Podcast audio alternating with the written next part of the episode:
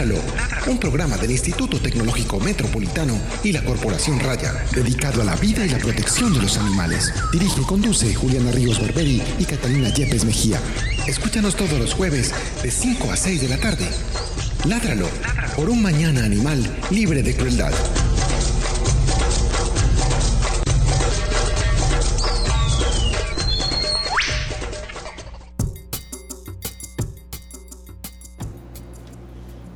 Muy buenas tardes para todos nuestros amigos de Ladra. Lo regresamos con una nueva temporada de nuestro programa, la temporada número 12. Estábamos discutiendo cómo se ya cómo se dice.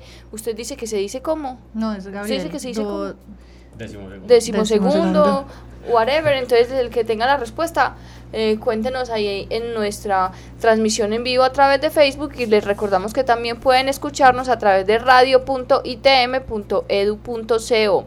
Eh, agradecemos mucho que estén en sintonía con nosotros en un programa, en una nueva temporada, donde vamos a tratar temas muy interesantes, como siempre, sobre todas las problemáticas y todo lo que aqueja a los animales y nosotros desde nuestras vidas y nuestras cotidianidades, qué podemos hacer para protegerlos y hacer sus vidas un poco mejores. Eh, eh, de nuevo les damos la bienvenida. Esta es una temporada, empezamos un poco retrasados, eh, pero tendrán ustedes que entendernos debido a que pues nos, nos ha quedado un poco difícil retomar las actividades. Hemos estado muy ocupadas, pero aquí estamos de nuevo y esperamos que nos acompañen durante toda esta temporada.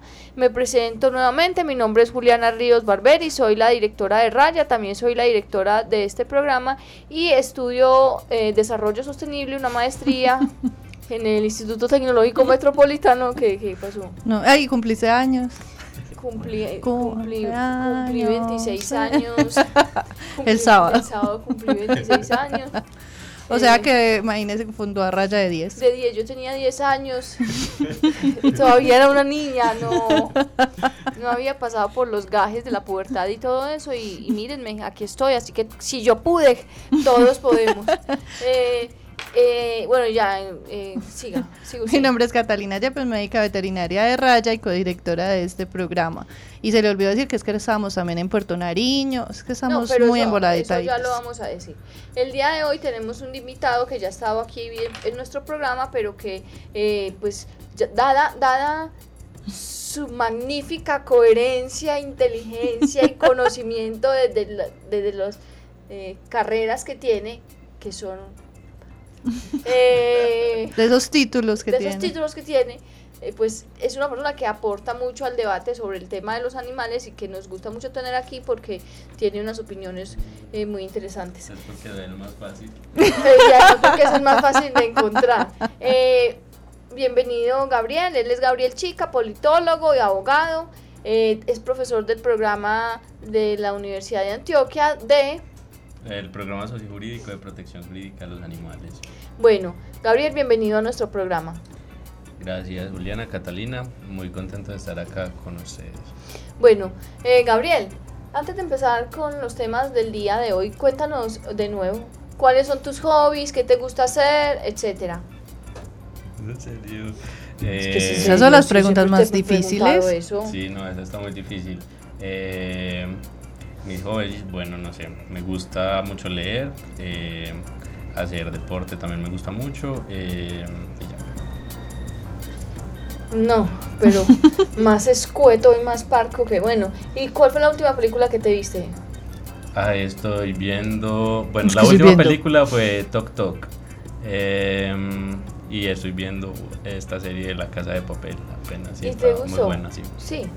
Bueno, eh, vamos a escuchar antes de empezar con la- el tema del día, que es el oso chucho y los derechos de los animales, vamos a hablar un poco de la actualidad. Es momento. Es momento. De la noticia de la semana. de la semana. En Ládralo. Bueno, evidentemente la noticia de la semana tiene que ver con lo que está sucediendo en este momento en la Amazonía eh, brasilera, que también coge ahí un poco de Bolivia y otros países, y que pues ha llamado mucho la atención, específicamente en redes sociales, sobre lo que está sucediendo allí, sobre el papel que nosotros como personas tenemos de responsabilidad eh, pues en toda esta tragedia que está sucediendo y evidentemente pues resulta o, termina siendo un tema político por las decisiones que toman algunos gobiernos concernientes con el manejo de los territorios, el manejo de todos esos eh, ecosistemas y que pues ha, traído estas... Mm, ¿Cómo se dirá eso? Pues como... Nefastas consecuencias. sí, nefastas consecuencias. Eh, pues entonces eh, yo creo que mm, todo el mundo anda muy indignado y publicando memes y haciendo pues sus rezos y oraciones por el Amazonas, pero finalmente también es un llamado a pensar cuál es nuestra responsabilidad verdadera y qué estamos dispuestos a hacer para que cosas así no sigan presentándose y no sigan empeorando pues de la forma en la que han empeorado. Eh, es normal que ocurran incendios forestales, es normal que ocurran huracanes, es normal que ocurran un montón eh, de fenómenos naturales que son destructivos, pero no es normal que ocurran a la tasa en la que están ocurriendo, en la intensidad que están ocurriendo, en la frecuencia en la que están ocurriendo y eso se debe también en parte o se debe en parte precisamente a la actividad humana. Entonces por eso desde Raya pues hacemos un llamado para que tomemos acción desde nuestras capacidades y posibilidades para, si bien no controlar el incendio y si bien no tener bajo control lo que pueda suceder en estas partes, pues al menos uno no ser partícipe de las causas de lo que ocurre. Entonces, evidentemente, y como se ha dicho en muchas partes, no lo hemos dicho nosotros los animalistas, sino como se ha dicho en muchas partes, pues el consumo de carne, específicamente de carne de res, tiene que ver mucho con, con el tema eh, pues de, las, de los incendios provocados, del desmonte de tierras, del cambio de uso de suelo, etcétera, y además pues el, el, cultivo de la soya que finalmente también termina siendo utilizada en su mayoría para la alimentación de ganado o animales que la gente come, eh, pues son grandes catalizadores de estos cambios terribles en la Amazonía y en muchos otros lugares naturales del, del país y, de, y del mundo. Entonces es un llamado, hombre, ¿y, ¿y qué es lo que estás comprando? Y de verdad necesitas comprar esto, necesitas comprar otro, de verdad necesitas consumir esto o lo otro. Eh, no, no, no se vale y no sirve rezar y no se vale y no sirve tener una buena intención y no se vale y no sirve poner memes en Facebook y rasgarse las vestiduras y poner emoticones llorando. Lo que vale es que actúen y que actúen todos y que actuemos todos y que todos nos pongamos la, corazón, la mano en el corazón y sepamos que es nuestra responsabilidad mantener esta tierra viva porque si no, no, porque si no, no. Ténganlo claro que ya estamos destruidos. Nuestra especie se va a acabar pronto. Yo no voy a decir eh, ¿Qué tan pronto? en vivo qué tan, cuál es mi pronóstico, pero sí sé que va a ser pronto la situación. ¿Qué opinas, Gabriel, de todo esto? Sí, no, yo también creo que va muy pronto. Tampoco voy a decir una cifra tan tan escandalosa como la tuya, pero sí creo que, yo no he dicho nada. que necesariamente vamos como en declive, ¿cierto? La, la especie humana ha llegado al límite. Yo lo he expresado desde ayer y yo creo que sí, la idea no es quejarse, la idea no es llorar, la idea no es, no es eso, o sea, si cada uno de nosotros no hace verdaderos cambios en su alimentación, en su estilo de vida, eh, de nada va a servir que hoy, obviamente todos estamos tristes por la situación, obviamente todos ah, nos duelen los videos y las fotografías que están llegando de allá, no quiere decir que, que a mí no y que por eso esté diciendo que nada sirve llorar. Pero, pero si no hay un verdadero cambio en cada uno de nuestros estilos de vida, no va a haber una, pues ya no hay solución, pero al menos no va, no va a haber un, no se va a mitigar la situación. Entonces la invitación es al menos evalúe un poquito qué es lo que está comiendo, al menos disminuya o elimine por completo la carne de su alimentación y verá que si todos lo hacemos el cambio es significativo. Bueno, y segundo, eh, ya casi para empezar nuestro programa, eh, Queríamos, queremos contarles eh, que estuvimos en Puerto Nariño, Amazonas. Recordemos que todo el semestre pasado estuvimos contándoles sobre la campaña que teníamos para recaudar fondos para poder viajar al Amazonas a esterilizar 200, eh, al menos 200 bueno, no importa la cifra, unos animales allá.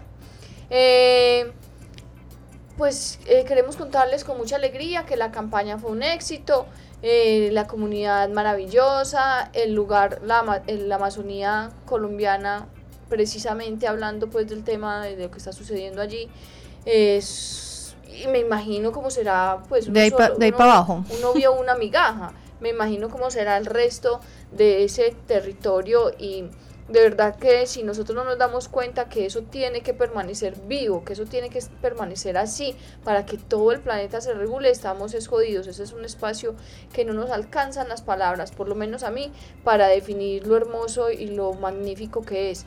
Eh, estuvimos allí con la Fundación Entrópica quienes junto a la alcaldía de Puerto Nariño eh, ayudaron con mucho el tema de logística, de la de la compra de los insumos y de muchos otros aspectos. A ellos queremos extenderles un agradecimiento muy grande por todo el apoyo en esta campaña.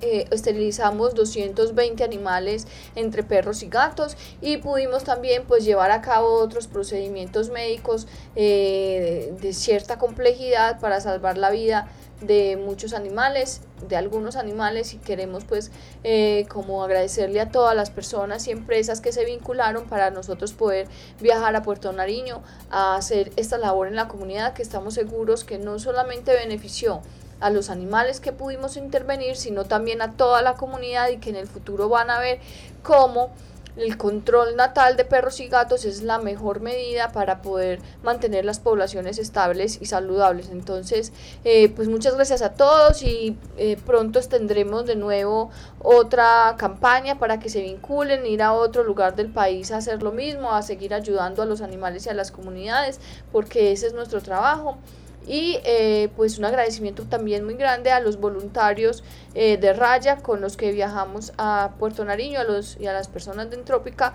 por haber hecho posible esta magnífica jornada. ¿Usted tiene algo que decir? No, digo, a, dar el agradecimiento a los voluntarios y a la comunidad en general. Pues, llegamos muy contentos porque es una comunidad que en general encontramos un, un respeto, un cariño por los animales que tienen, a su manera obviamente, pero pero pues no habían casos como tan cruciales y tan críticos como hemos encontrado en otras comunidades que nos han generado mucho dolor. Eh, nos fue muy bien, llegamos muy contentos. Bueno, igual pues eh, se hace una pedagogía, se les enseña a las personas a, mantener bien a sus animales, a tenerlos de una forma responsable, pero eso no quiere decir que nosotros pretendamos que ellos los tengan de la misma forma en la que nosotros los tenemos y convivan con ellos de la misma forma en la que convivimos.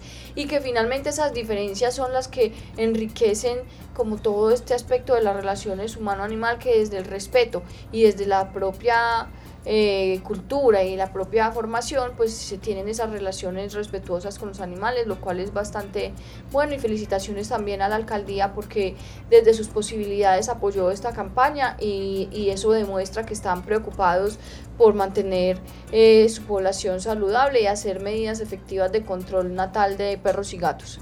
Eh, estaremos publicando pronto un balance y las fotografías, téngannos paciencia, hemos estado pues como un poco corriendo, pero eh, ya casi tenemos todo listo. Y de nuevo, muchas gracias a todas las personas que hicieran esto posible, a Mariana Matija, a todas las marcas que se unieron para regalar las recompensas, a todas las personas que aportaron. Eh, para, para esta campaña y pues eh, un aviso parroquial, las personas que no han reclamado su recompensa deben revisar en sus correos porque a todo el mundo se le envió la forma en la que la deben reclamar, entonces revisen los correos por favor que de pronto puede estar por ahí en la carpeta de no deseados y no han podido reclamar sus recompensas por eso. Listo. Comencemos. Eh, ahora sí, entonces vamos pues a comenzar con el tema del día de hoy, que es el caso del oso chucho. Es un caso que ha estado bastante mencionado en las últimas semanas. Eh, sobre que nos va a contar ya Gabriel muy bien qué fue lo que sucedió desde el principio para contextualizarnos en este tema del oso chucho. Adelante, Gabriel. Eh, bueno, ese caso del oso chucho, como dice Juliana, ha sido muy mencionado. Eh, los hechos del caso, eh, por lo menos lo más importante, tiene que ver con un oso que estuvo 18 años en una reserva natural en Manizales y este oso vivía con su hermana luego de, la muerte de, esta hermana. El oso empieza como a, presentar ciertos comportamientos y eh, la respuesta que hay frente a esto es que el oso es llevado a un zoológico en Barranquilla. Eh, en este zoológico, eh, como en todos, se empieza como a vulnerar la libertad del oso y esto empieza a afectar mucho más sus condiciones de salud. frente a esto entonces un abogado presenta una acción de habeas corpus o recurso de habeas corpus como llaman otros y eh, en este caso es como analizado por eh, un magistrado de la Corte Suprema de Justicia que es el magistrado Luis Armando Tolosa Villabona y él concede efectivamente ese habeas corpus al oso de anteojos. ¿Qué sucede con esto? Que el zoológico de Barranquilla interpone eh, una tutela contra sentencia en la que está como eh, rechazando o está pidiendo que se, que se deje sin efectos esa sentencia porque eh, se incurrió en una vía de hecho. Entonces básicamente los argumentos que da es que no se permitió la defensa efectiva de del zoológico, pero además de eso dice que el magistrado Villabona incurrió eh, en una vía de hecho porque el habeas corpus es bien sabido que es una acción o un recurso que en principio fue pensado para los humanos. Entonces, cuando... Yo creo que expliquemos bien qué es el habeas corpus porque muchos no lo tenemos muy claro. Listo. Este, este recurso ha sido por excelencia en las democracias como la máxima conquista, porque si tenemos que la libertad es como el derecho fundamental más importante de estas democracias, la acción o el recurso de habeas corpus ha sido eh, lo que ha frenado las arbitrariedades de los gobiernos cuando, por ejemplo, privan de la libertad a una persona porque es contraria a su gobierno o por cualquier tipo de situaciones. Entonces el habeas corpus es esa acción expedita, efectiva, digamos como la más idónea para salvaguardar la libertad. Eh, en Colombia, por ejemplo, está contemplado en el artículo 70 de la Constitución Política, pero es algo que está mucho más arriba, es algo que viene desde la Convención Americana de Derechos Humanos, pues por lo menos en nuestro sistema regional, eh, el, Pacto de San Salvador, y en el artículo séptimo el, es el inciso sexto que habla de, de este habeas corpus como ese derecho fundamental que tenemos las personas de cuando seamos eh, como vulnerados en nuestra libertad, podemos interponer esta acción de manera que un juez inmediatamente pueda conocer del caso y pueda concedernos la libertad. Entonces, fue algo, digamos, muy atípico, eso es claro, y es que eh, este abogado solicitó el habeas corpus, en este caso no para una persona humana, ¿cierto?, sino para un animal no humano, que es este oso chucho. Entonces, eh, el escándalo fue ese, como una acción que es por excelencia pensada para los seres humanos, eh, fue aplicada a un oso, solo que ahí tendríamos que decir si la acción fue por excelencia pensada para los seres humanos o por excelencia pensada para defender la libertad. ¿Cierto? Es, es pensar más que el sujeto a quien fue dirigida, qué era lo que se pretendía con la acción y claramente en su momento fue la libertad de los humanos porque era la mejor valorada y porque en esos contextos, digamos, de dictaduras era un riesgo político que se pudiera apresar a las personas, pero digamos que en este momento eh, es una acción que trasciende los límites de la especie y si pensamos en, en que son ahora los animales quienes de una manera por allá invisible, como soterrada, continúan teniendo unas acciones de, encierro, de confinamiento, que son absolutamente terribles, entonces eh, es necesario pensarse que ese habeas corpus, que en su momento fue pensado para los humanos, ahora comience a ser pensado también eh, para animales cuando estos sean privados de la libertad. Eso sucede entonces en el año 2017. Sí que el, el, oso estaba entonces en el zoológico Barranquilla, eh, se solicita la habeas corpus y se aprueba. Sí. Y luego, entonces el zoológico hace la... No sé, ¿cómo fue que usted... Exacto, entonces eh, se interpuso una tutela contra sentencia y es en este momento cuando eh, otro magistrado de la Corte Suprema de Justicia mm, decide dejar sin efectos la decisión del magistrado Tolosa, considerando que esta decisión incurrió en vía de hecho es decir, como un error procesal porque le aplicó a un animal una acción que estaba diseñada para los seres humanos. Entonces, al dejar sin efectos esto, no solamente pues el oso continúa como en, en la deriva de esta situación, ¿cierto? De no se sabe si efectivamente se traslada o, o se queda, pero además de eso se genera un vacío o como una incertidumbre jurídica y es efectivamente eh, este es el recurso idóneo efectivo para proteger a un animal o cuáles son las acciones constitucionales que podrían utilizarse para proteger a un animal. Eh, en su momento y esto es una cuña pero también algo que les puede como aclarar algunos asuntos por ahí en YouTube hay un video en el que yo hablo de esto eh, solamente se pone como oso chucho habeas corpus y ahí explico un poco cómo esta acción eh, podría ser utilizada efectivamente para garantizar la libertad de los animales de, una de unas maneras incluso sencillas. La gente se escandalizaba y decía cómo los animales van a defender sus derechos y eh, yo ahí explico cómo cualquier cuidador que vea que la libertad de su animal de compañía está siendo vulnerada podría solicitarlo, pero también cualquier persona que se llegase a enterar que un animal está siendo privado de su libertad eh, podría hacer las veces de agente oficioso, o sea, alguien que, que conoció y que quiere ayudar eh, y en calidad de agente oficioso podría solicitar que se respete o que se conceda mejor ese habeas corpus para respetar la libertad del animal. Entonces, pasado esta situación que el zoológico pues solicita esto y el magistrado dice no, entonces ya no se decide la habeas corpus, ¿qué pasó? ¿Cuál es la situación actual? Exacto, entonces hasta ahí eh, fue como una derrota para, para el movimiento animalista, pero no solo para el movimiento animalista, sino para los movimientos progresistas en términos jurídicos que encontraron esto como un logro jurídico.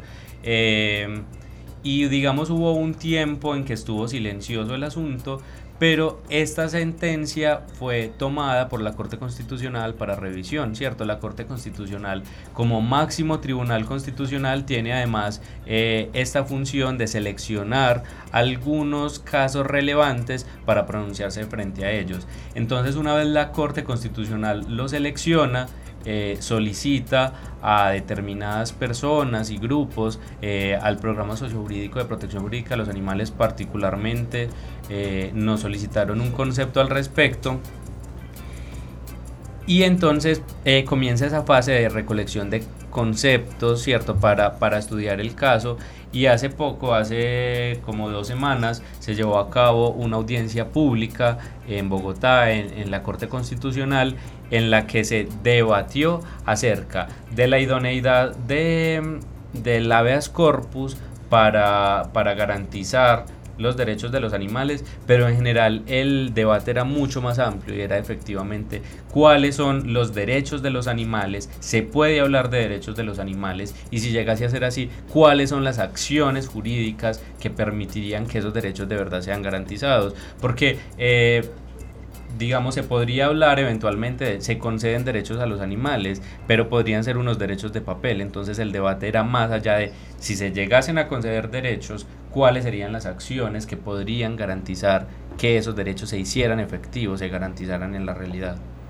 Porque es que también creo que el caso, pues Chucho es importante obviamente, pero el caso va mucho más allá, o sea, es en el fondo de la discusión de esos derechos de los animales lo que, lo que verdaderamente está la situación, ¿cierto? Más allá, obviamente, que la vida del, oso es importante, es lo que representa para, para la situación del derecho en, Colombia. Claro, eh, digamos, siempre, eh, y con Juliana lo hemos hablado, creo que es fundamental pensar en el individuo animal y en este caso ese, ocho, ese oso chucho en sí mismo representa eh, una importancia y sus derechos o su protección deben ser garantizados, pero eh, esto también nos permite como, como comprender que el caso de Chucho es solo un caso representativo, o sea, el caso de Chucho no es un caso aislado que nunca más había sucedido, sino que como Chucho son miles y millones de animales a los que les está sucediendo lo mismo. Entonces este caso de Chucho se convierte como en un caso ejemplificante, ¿cierto? Es un caso que representa una realidad y por eso es fundamental, porque el debate de este chucho que se ha convertido como en la bandera de, estos derechos de los animales eh, tiene que ir más allá y es como considerar eh, esos derechos de los animales como individuos, pero los tantos individuos que existen. Hablemos entonces, ¿qué derechos tendrían los animales según esa situación? Venga, usted por ejemplo cree desde su concepto y su y abogado, ¿usted cree que ese oso, que el recurso de habeas corpus cabía ahí o usted cree que estuvo en su concepto, el suyo personal? Sí, sí. Yo creo que fue una locura, pero una locura de las tantas buenas que hay. Eh, creo que es un caso atípico, ¿cierto? Y precisamente por eso fue el escándalo. Entonces, si miramos la literalidad de la norma, obviamente el recurso no era el adecuado, pero es que los grandes cambios de la humanidad se han dado por aplicaciones como arriesgadas de la normatividad, ¿cierto? Es también un asunto como de... Eh, como de ciertas transgresiones que se hace a la norma en determinados asuntos para que se movilicen. Hoy hablamos desde el derecho de una constitución viva y es las normas están ahí estáticas pero la realidad está cambiando, entonces las normas deben adaptarse a esa realidad. Entonces si miramos desde una mirada, desde una posición completamente exégeta, eh, literal... Cuando usted dice exégeta, what do you mean? Quiero decir literal eh, como estricta, cerrada, que solamente comprende eh, lo textual que dice la norma, pues una habeas corpus está diseñado para los humanos y no habría que darle vueltas al asunto. Pero si pensamos que más allá de estar diseñado para los animales, está diseñado para defender la libertad, creo que es una, una interpretación a la que hay lugar hoy y es, a ver, vamos a modificar esto y mientras nos creamos una acción que esté destinada para los animales, vamos a echar mano de esta. En otros momentos de la historia se ha dado, ¿cierto? La, la primera como manifestación de los derechos de los niños fue que a una niña se le aplicó unos derechos que no eran para niños, ¿cierto? En ese caso incluso fue al revés la situación y fue que se le aplicó unos derechos que estaban dados o unas consideraciones que estaban dadas para los animales. Esa niña en ese momento se le aplica esa norma y obtiene como un estatus más benéfico. En este caso entonces... Eh, la norma no lo trae así, pero necesariamente creo que la interpretación jurídica que hace el magistrado Tolosa es válida y permite, vamos a, si se quiere, como a ampliar esta interpretación, pero es que es en beneficio de un individuo animal que debe ser protegido por el Estado. Y no se nos debe olvidar que este magistrado cuando habla está hablando en cabeza del Estado. Y ese Estado desde el 89 tiene una... Eh, obligación de protección animal, entonces él encontró que conceder ese habeas corpus era eh, como lo más idóneo que debía ser para garantizar efectivamente esa protección al animal. ¿Qué le habrá hecho a ese magistrado y le habrá iluminado el cerebro haber, haber pensado así tan, tan de avanzada? Porque es un pensamiento finalmente que para una persona que está en una en un, en un ámbito netamente humanista, pues como extrapolar eso y entender la necesidad del individuoso, pues me parece bastante, primero arriesgado y segundo valiente, eh, y enfrentarse mucho también como ese status quo tan que tenemos pues sobre que creemos que somos el centro del universo. Bueno, yo creo que a la gente no se le ilumina eh, el foco así como tan sencillo eh, y tiene que ver más con, con formación, con sensibilidades eh, y con posturas éticas de las personas.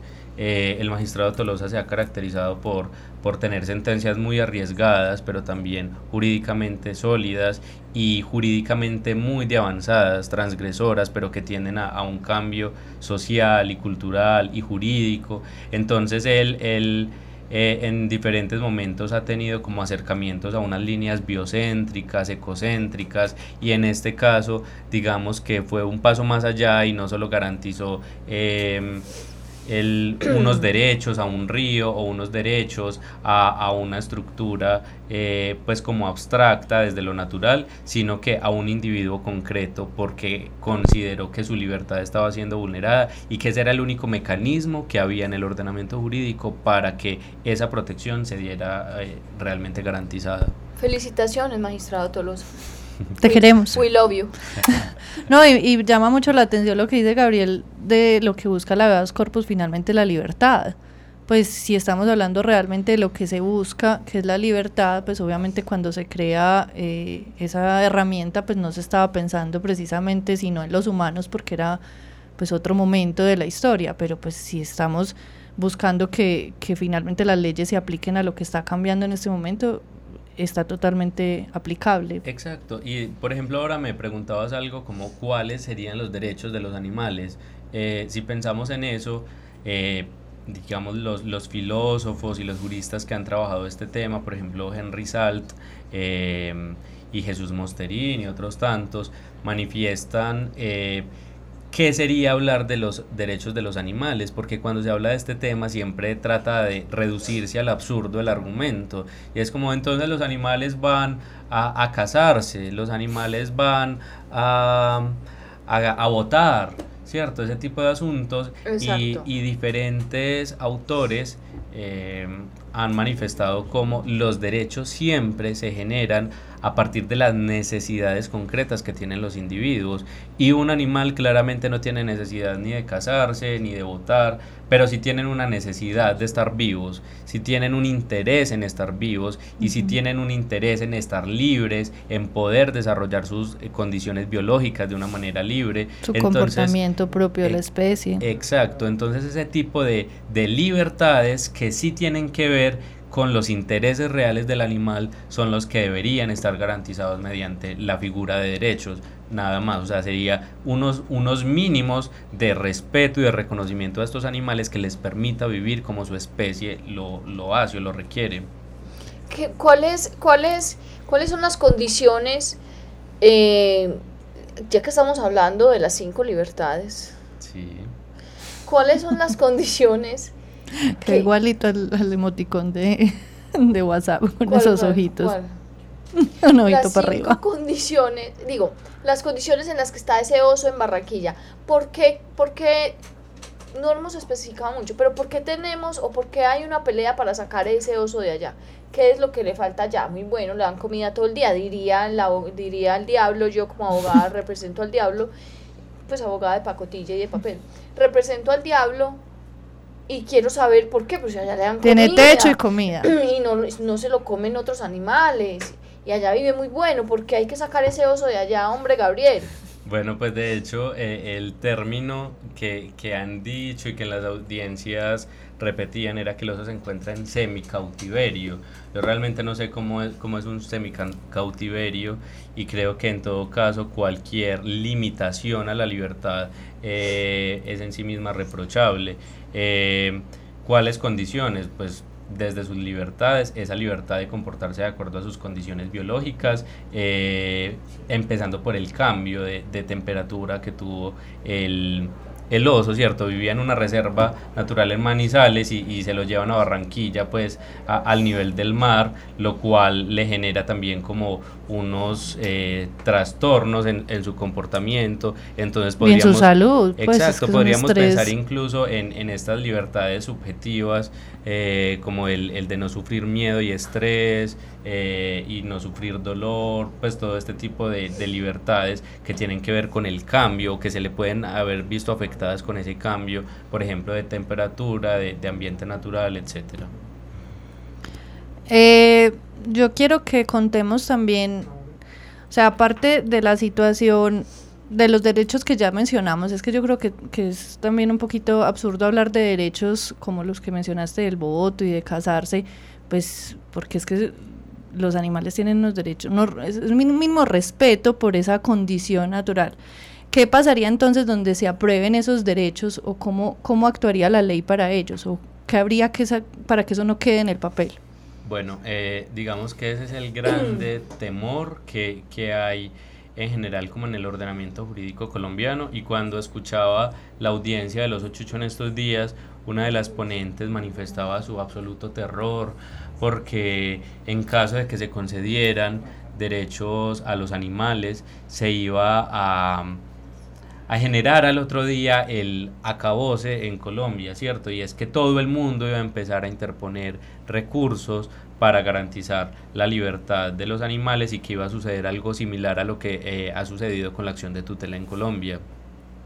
También ha habido interpretaciones extremistas en, en el país como cuando nos enviaron el expediente de la Corte Constitucional para, para pronunciarnos, el, el, encargado de la defensa jurídica del Estado eh, decía de una manera vergonzosa que, que pensar en derechos de los animales era generar que al otro día quedaran prohibidas los ancochos de gallina, eh, los asados de no sé qué, la posta cartagenera. Entonces, digamos que siempre es llevar al absurdo, como al extremo el argumento, y es eh, ese como el mayor temor. ¿Qué pasaría en Colombia? Yo lo encuentro de una manera como más, más tranquila y es dependería de la ley, ¿cierto? Y, y, la ley tendría que reglamentar muy bien cuáles serían los casos en que se podría, por ejemplo, aplicar una habeas corpus, cómo lo podría hacer y cuáles serían las personas adecuadas. Yo podría adelantarme eh, de alguna manera a esto, como lo decía ahora, y es, eh, en principio yo encuentro que el habeas corpus estaría pensado eh, a partir de lo que los abogados llaman como... Mm, como la parte activa de la, de la acción, ¿cierto? Em, o la competencia pues por activa serían dos personas, los cuidadores de los animales o cualquier persona que como agente oficioso quisiera presentar una acción para individuos específicos que puedan ser identificados o identificables. Mm, ¿Cuál es el, asunto ahí? Habría que pensar entonces si efectivamente es mediante el habeas corpus.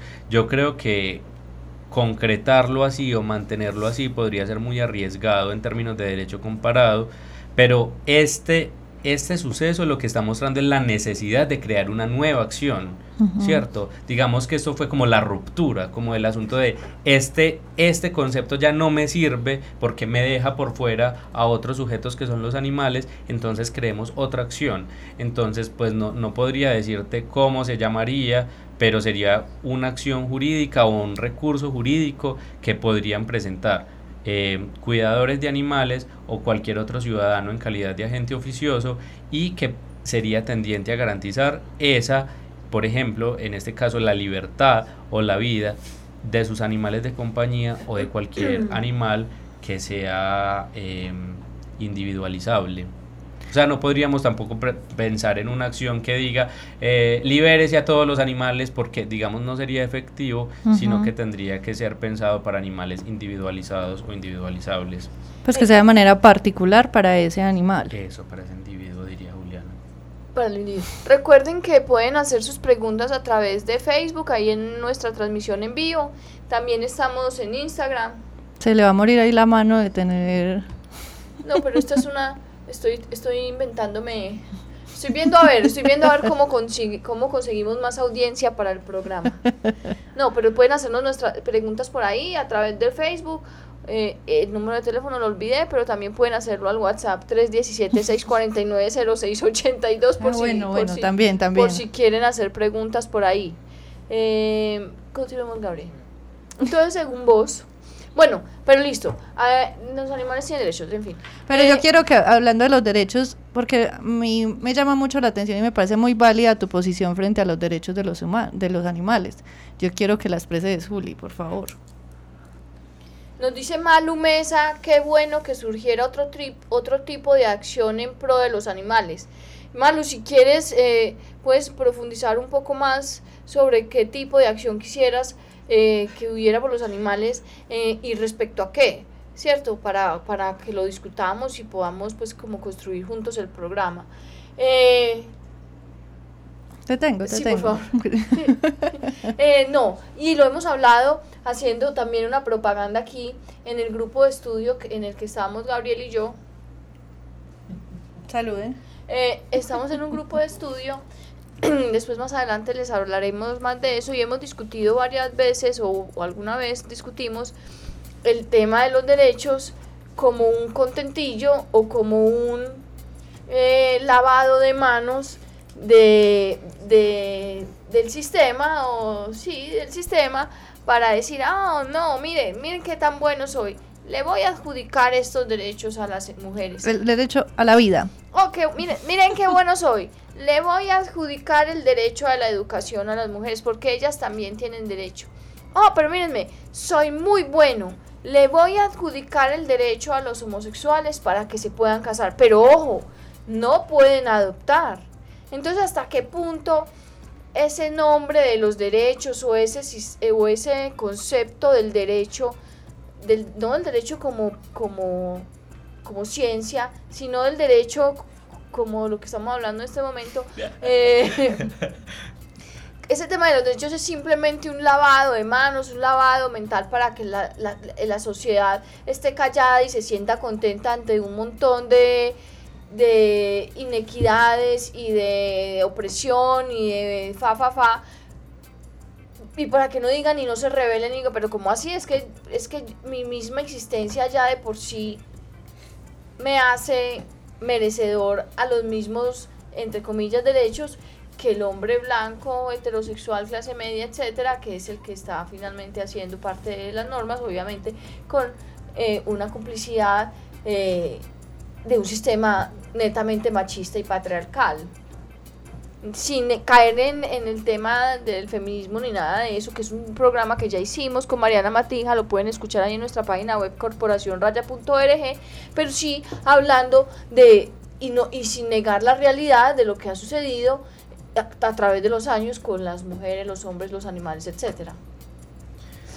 Mm, Sí, yo, yo creo que frente a ese argumento de Juliana, pues de fondo no, no habría como una, una crítica, ¿cierto? Es claro, eh, justamente cuando lo hablábamos en el semillero de estudios, una de nuestras compañeras, Estefanía, decía, el Estado no nos da nada que antes no nos hubiera quitado.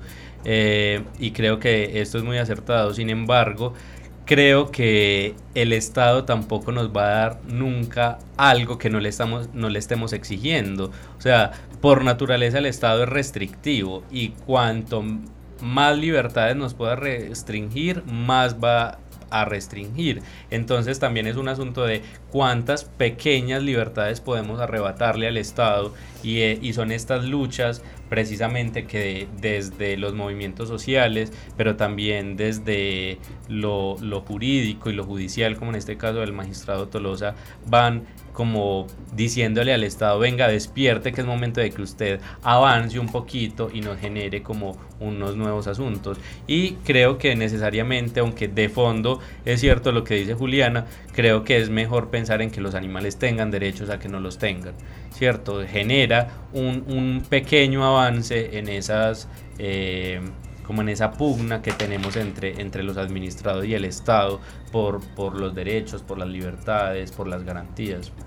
No, estamos de acuerdo. Eh, pues mi apreciación no va como, ah, no, es que ¿por qué? Quedémonos quietos y ya porque ya per se tenemos todo por derecho ganado. No, al contrario. Mi, mi, reflexión es hacia, hacia, hombre, es que esto hay que reclamarlo porque es nuestro.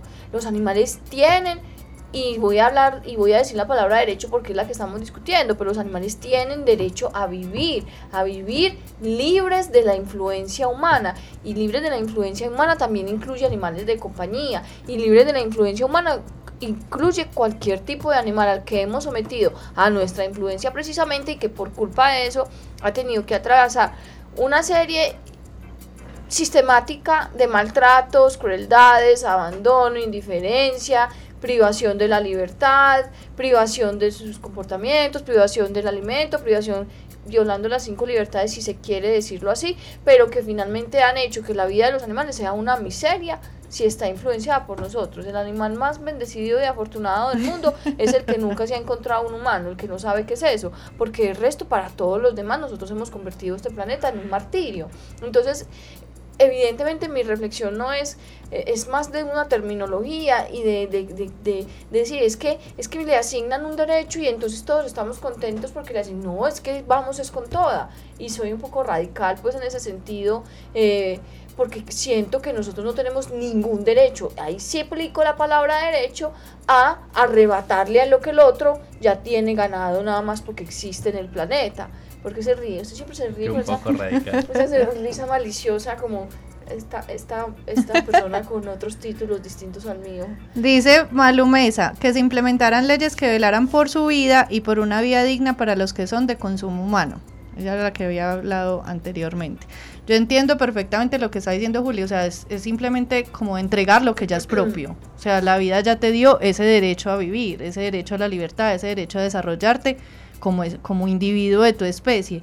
Pero obviamente entendemos pues que no, no es parar la lucha, ni frenar, ni decir, no, pues es que, porque estamos peleando una cosa tan lógica? No, hay que seguir dando la pelea, pero, pero es absurdo pensar que estamos peleando por una cosa que ya debería sí. estar.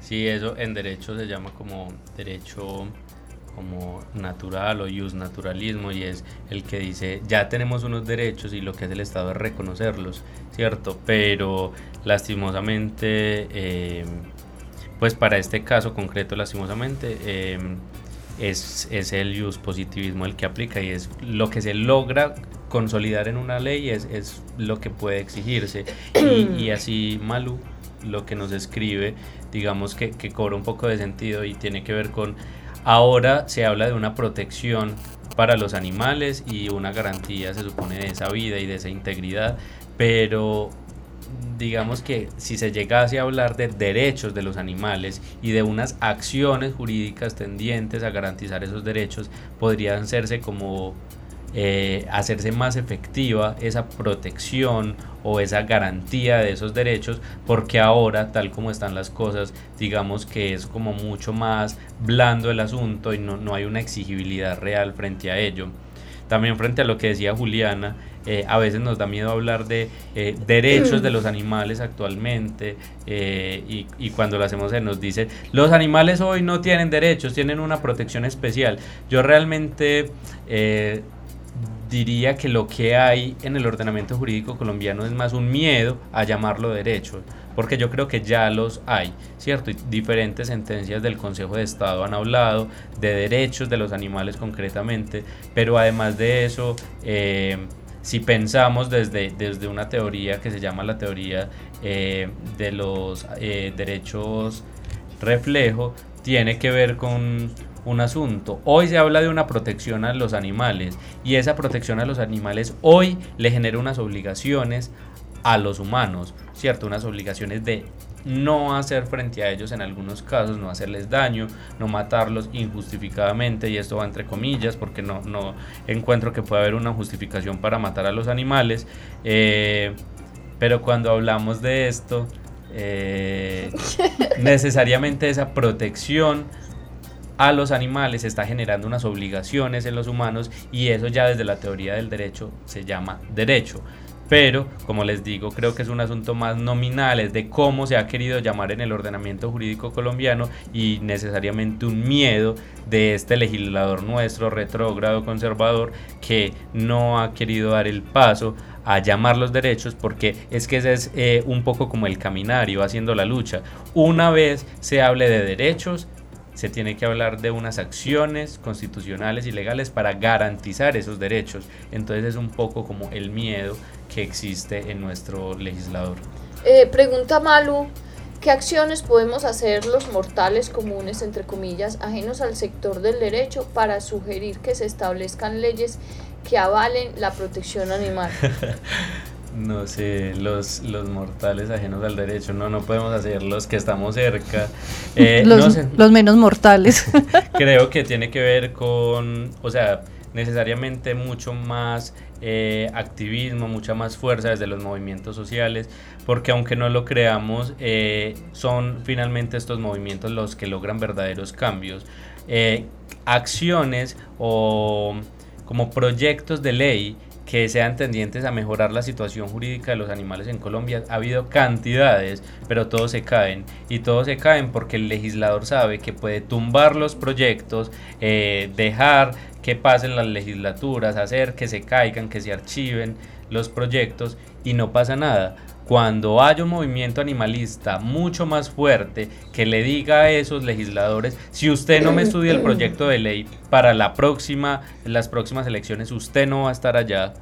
En ese momento los legisladores van a encontrar que el tema de la protección animal tiene que estar en la agenda legislativa y que no se puede, no puede ser un asunto como de segunda categoría como ha sido hasta ahora. Eh, hablando de eso, es muy importante y hagamos esta cuña. Eh, no sé si me van a echar de la universidad y aquí a palo, pero se vienen unas elecciones, elecciones de los legislativos locales, asamblea, consejo, juntas de administradoras locales, etcétera, y alcalde, gobernador, bla, bla, bla, bla. Eh, yo sí quisiera hacer un llamado a la coherencia y a la sensatez a la hora de elegir a las personas que van a seguir haciendo las leyes, acuerdos, ordenanzas, etcétera, de las ciudades y departamentos y del, país. Me parece que eh, la bandera animalista ya fue, ya la, ya la empuñaron muchas personas, algunos de una forma errónea, algunos aprovechándose del boom del, del animalismo, y yo pienso que eh, como personas que queremos a los animales y como personas que nos preocupamos todos los días, por lo menos nosotros o las personas que tienen ONGs o que trabajan en el tema de los animales, porque los otros pues se preocuparán de vez en cuando, pero los que nos preocupamos todos los días, sí creo que tenemos que ser mucho más responsables a la hora de elegir los representantes de los animales, siendo estas personas necesitar, necesariamente capaces capaces en cuanto a formación, en cuanto a capacidad del debate, en cuanto a un montón de cosas para defender los animales. No basta. Escúchenme bien en todas las no, Basta. No basta. No, no basta. Tienes demasiadas cámaras a tu alrededor. Sí, tengo muchas. No basta solamente con querer a los animales, con llamarles peluditos. No basta. Eso, eso, de hecho, ya es una señal para mí que dice que esa persona no tiene idea de la, del, del, del, tema de la dignificación del animal. No tiene idea. De que le diga peludito, por a mí ya está tachado. Así que Pero tachado en el tarjetón. No, en el tarjetón, no, en el tarjetón le hago un, le hago un bigote no y le hago puede, un no puede porque porque no, anulo el otro, no, no. Sí, no. En fin, eh, está tachado en mi mente para votar por él. El que diga peludito, el bigotudito, el patudito, la no sé qué, esa persona no tiene idea de lo que se de lo que significa este movimiento. Es una persona que le gustan los perros y los gatos no más. Pero haciendo un análisis profundo, yo creo que podemos encontrar figuras que están realmente haciendo un trabajo bueno y que tienen ideas buenas sobre el tema de los animales y que debemos nosotros apoyar. Y que si esas personas no cumplen, independientemente de la que quede, se tiene que tomar medidas y tiene que uno decir, hombre, nosotros te elegimos, entonces vas a cumplir o vas a cumplir, vamos a presionar. Pero entonces la gente llega y vota por el que le da el tamal, vota por el que le da el ladrillo, vota por el que, se toma fotos con un perrito muy lindo, ¿qué? Por el que le da el cuidado. Y luego, y luego, y luego se desentiende, se desentiende y hasta ahí llegó su responsabilidad. No, no, no, no, no, mal- no malinterpretemos esto del voto y la democracia. Nuestra responsabilidad no termina, nuestra responsabilidad como ciudadanos apenas empieza. Nosotros somos los que tenemos que protestar, sugerir, pullar, eh, auditar, eh, Ser veedores. ser veedores, etcétera, etcétera. Somos nosotros, nosotros tenemos que ser críticos, nosotros tenemos que ser con mano dura, con mano dura por los animales. No, a lo bien que sí.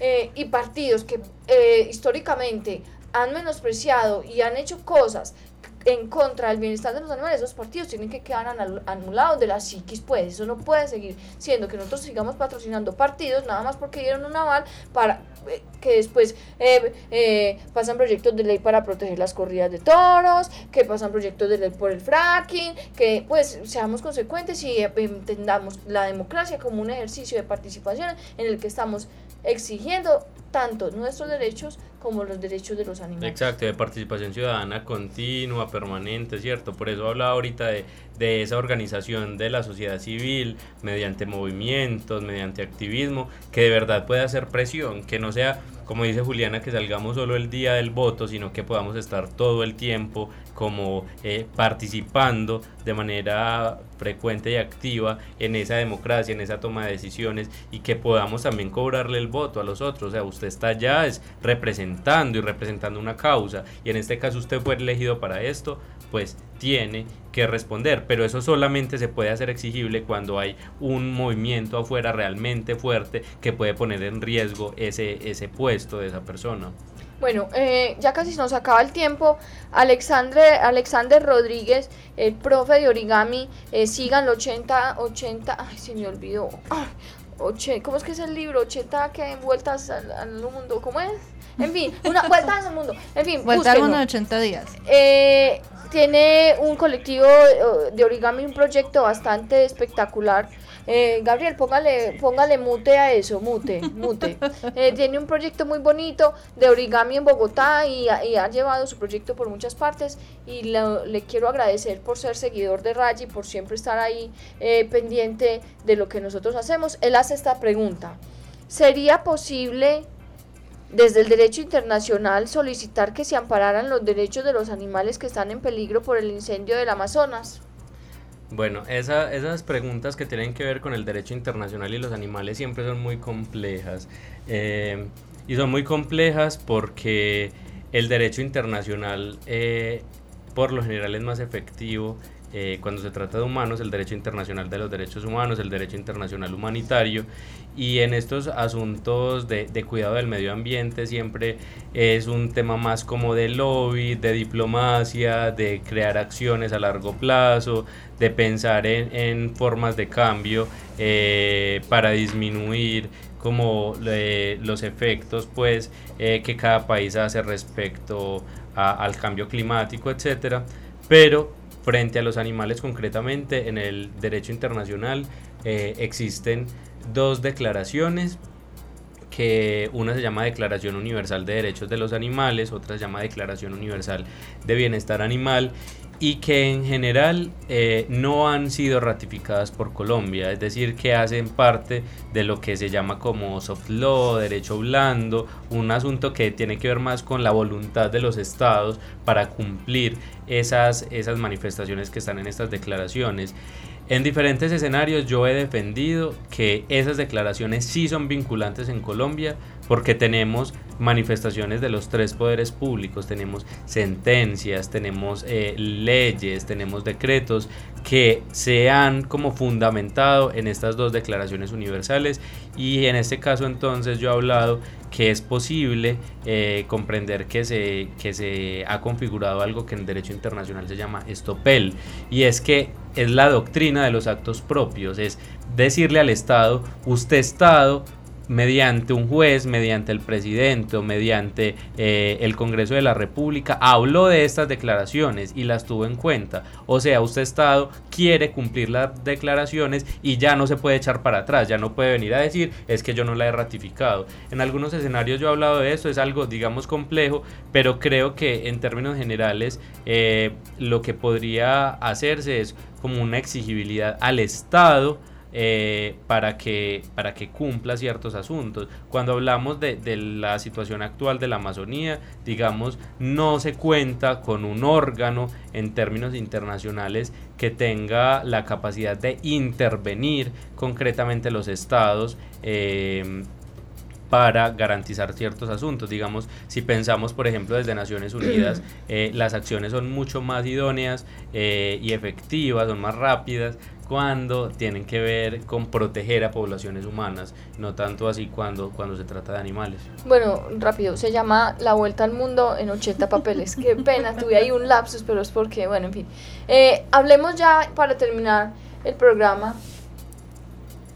¿Qué le espera al oso chucho? ¿Qué es lo que va a pasar? ¿Cuándo sale esa, esa, esa decisión? ¿Quién la toma?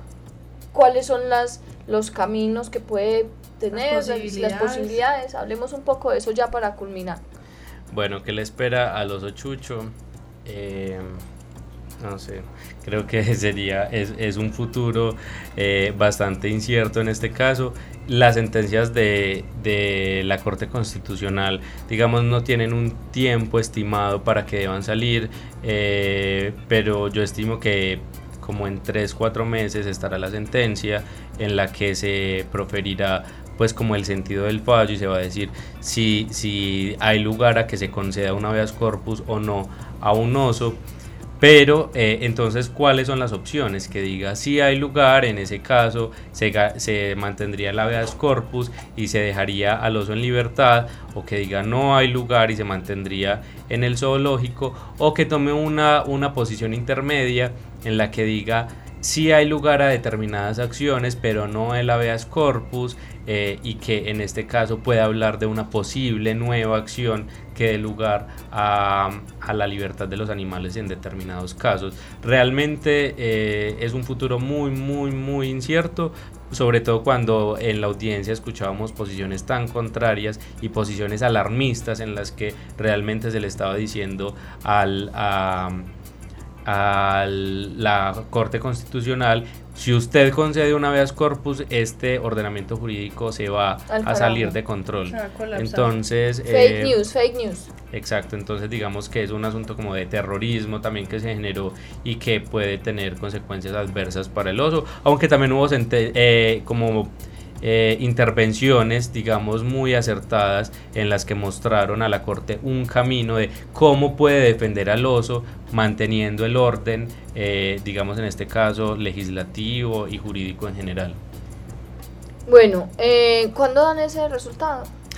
no, no hay una fecha específica. Yo estimaría que por ahí en tres o cuatro meses, pero no, la Corte Constitucional no tiene como un término específico para pronunciarse. Bueno, eh, Gabriel, ¿crees que hace falta aclarar algo más sobre este caso? Pues obviamente podríamos quedarnos aquí 350 años leyendo los folios y explicando qué sucedió, pero ¿crees que eh, en términos generales falta algo más para decir de este caso? No, yo creo que... Mm, como les decía ahorita, eh, al leer el expediente, al ver la audiencia, uno comprende las complejidades del caso desde lo procesal. Es otro asunto que es bien complejo y es que el zoológico se ha defendido a través de lo procesal, diciendo a mí no me permitieron defenderme adecuadamente o se incurrió en una vía de hecho, pero no ha habido realmente un pronunciamiento de fondo sobre los derechos de los animales. Entonces eh, creo que eso dificultaría un poco el asunto, pero creo que las personas debemos estar atentos a, a pensar cuando salga esta sentencia, comprender el fondo del asunto y es realmente se van a reconocer derechos a los animales y en caso de que sea así, va a haber unas acciones efectivas que usted, Juliano, usted, Catalina o yo podamos eh, en algún momento interponer ante un juez o algún otro operador y se puedan hacer efectivas o no. Creo que es lo que habría que pensar. Bueno, Gabriel, muchísimas gracias eh, por estar en nuestro programa. Eh, como siempre ha sido un gusto y un placer tenerte aquí.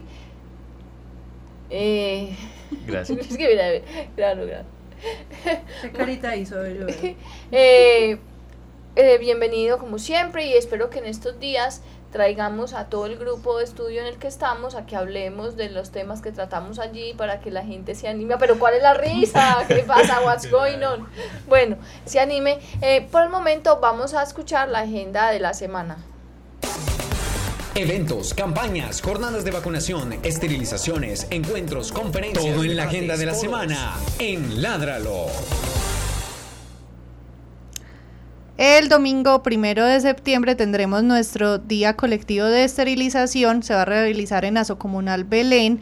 Todavía tenemos cupos, se pueden inscribir es inscribir a través de esterilizaciones arroba Recuerden que los únicos pacientes que no aplican para estos días colectivos son los braquicéfalos, es decir, los ñatos, eh, que son los bulldog, los persa, los boxer, esos no, esos los podemos hacer en nuestro en nuestros días personalizados. Todavía hay promoción también, estamos en promoción en el mes de agosto en la atención personalizada, que es la que realizamos en nuestro quirófano, y para inscribirse en ese servicio me escriben por favor al WhatsApp 317-649-0682. 15% de descuento todo el mes de agosto para cirugías de esterilización y limpieza dental. Eh, aprovechen. Eh, y apoyen nuestro trabajo. en estos días les vamos a sacar un balance muy interesante que estamos haciendo de la gestión que hemos hecho eh, y de lo que hacemos con los recursos que obtenemos de estas cirugías que nosotros ofrecemos pues a un costo aquí en Medellín. Eh, porque gracias a esas cirugías también podemos financiar gran parte de las campañas gratuitas que hacemos en el resto del país en municipios sin ningún tipo de apoyo estatal. Entonces apoyen nuestro trabajo, ayúdenos a difundirlo y a que la gente utilice nuestros servicios. Y ah, también tenemos implantación de microchip, es nuestro nuevo servicio, vacunación, pruebas de SIDA y leucemia, tenemos un montón de servicios que estaremos avisando con tiempo eh, a su debido tiempo. Eh, Pero desde ya aprovechen el microchip. sí, bueno. Eh, y eh, felicitaciones a Gabriel y a todas las personas que están aquí. no mentiras. Eh, ya se me acabó el tema. El próximo jueves volveremos a estar aquí con otro tema de interés para los que queremos y protegemos a los animales. Malu Mesa dice muchas gracias a todos por la información y la importancia de este tema tan complejo. Gracias Malu por estar pendiente. Y gracias por sintonizarnos y escuchar el programa. A Gabriel, otra vez muchas gracias. Al ITM, Gretel Álvarez, Carlos Pérez, José Julián. José Julián y Camilo Andrés. Muchas gracias por todo. Chao. Chao. Ládralo, un programa del Instituto Tecnológico Metropolitano y la Corporación Raya, dedicado a la vida y la protección de los animales. Dirige y conduce Juliana Ríos Barberi y Catalina Yepes Mejía. Escúchanos todos los jueves de 5 a 6 de la tarde. Ládralo, por un mañana animal libre de crueldad.